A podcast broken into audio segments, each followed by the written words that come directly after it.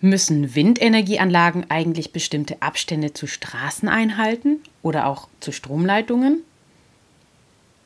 In dieser Episode gibt es Teil 4 der Antwort auf die Frage, wie man geeignete Windenergiestandorte findet, beziehungsweise was dabei alles berücksichtigt werden muss. Ihr erfahrt gleich, welche Rolle unsere bestehende Infrastruktur bei der Festlegung von Windenergiestandorten spielt.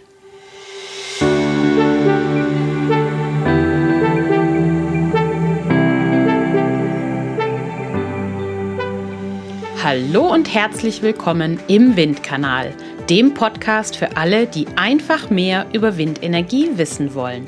Ich bin Julia, Windenergie-Expertin aus dem Süden Deutschlands und begeistert für die Energiewende im Einsatz. Ich erkläre einfach und verständlich Wissenswertes aus der Welt der Windenergie. So könnt ihr euch eine eigene Meinung bilden und ab sofort fundiert mitreden.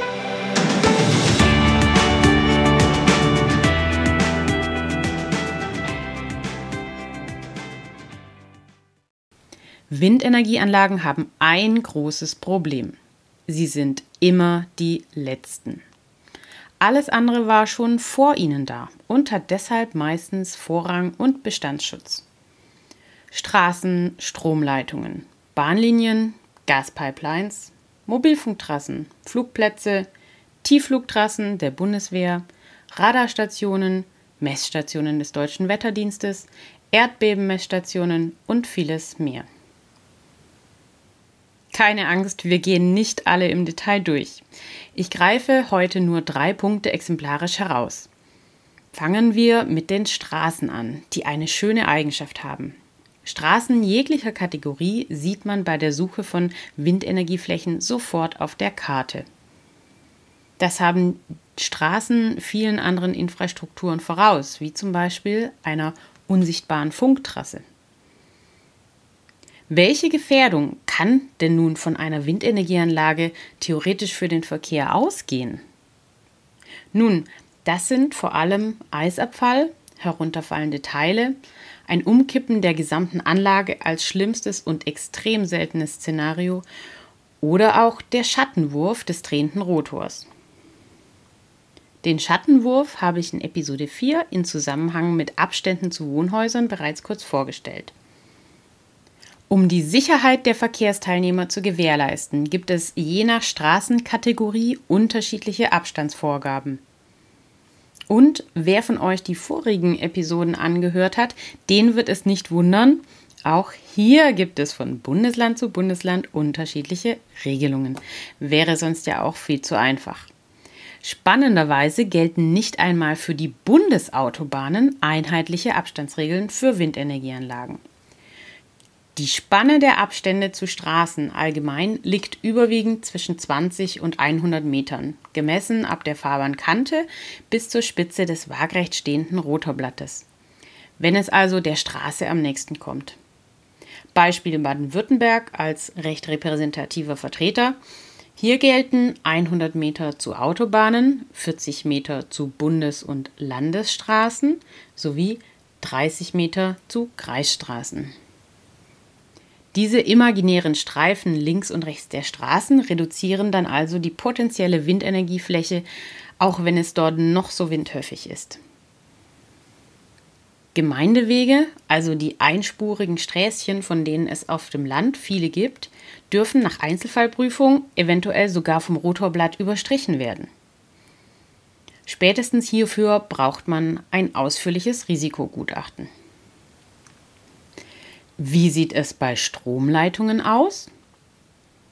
Wir sprechen hier im Podcast ja überwiegend von Windrädern mit mehr als 200 Metern Gesamthöhe.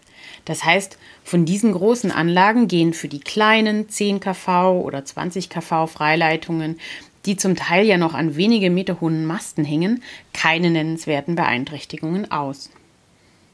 Anders sieht es zum Teil ab den 110 kV Freileitungen aus. Das sind die mit den großen Gittermasten und ein bis zwei Seitenarmen, an denen jeweils mehrere Leiterseile hängen können. Die haben alle einen sogenannten Schutzabstand, in dem auch kein normales Gebäude errichtet oder Wald gepflanzt werden dürfte. Wie bei den Straßen könnte auch hier das Herabfallen von Teilen oder das Umkippen der gesamten Windenergieanlage als extremstes Szenario die Stromleitung gefährden. Als Besonderheit kommt hinzu, dass die Windenergieanlagen hinter ihren Rotoren Luftverwirbelungen bewirken, welche wiederum die frei hängenden Stromleitungen in Schwingung versetzen können.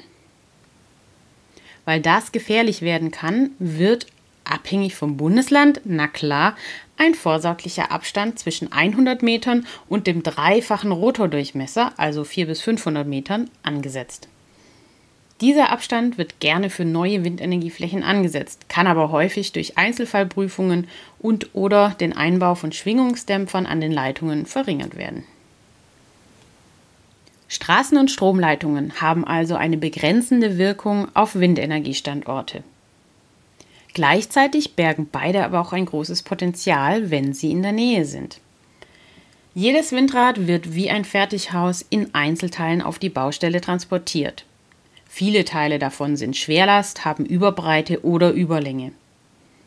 Da ist es enorm praktisch, zeit- und kostensparend, wenn eine gut ausgebaute, schwerlastfähige Straße bis fast direkt zum Standort führt. Wenn eine Stromleitung in der Nähe ist, kann es sein, dass der Netzeinspeisepunkt ebenfalls sehr nahe ist, muss aber nicht.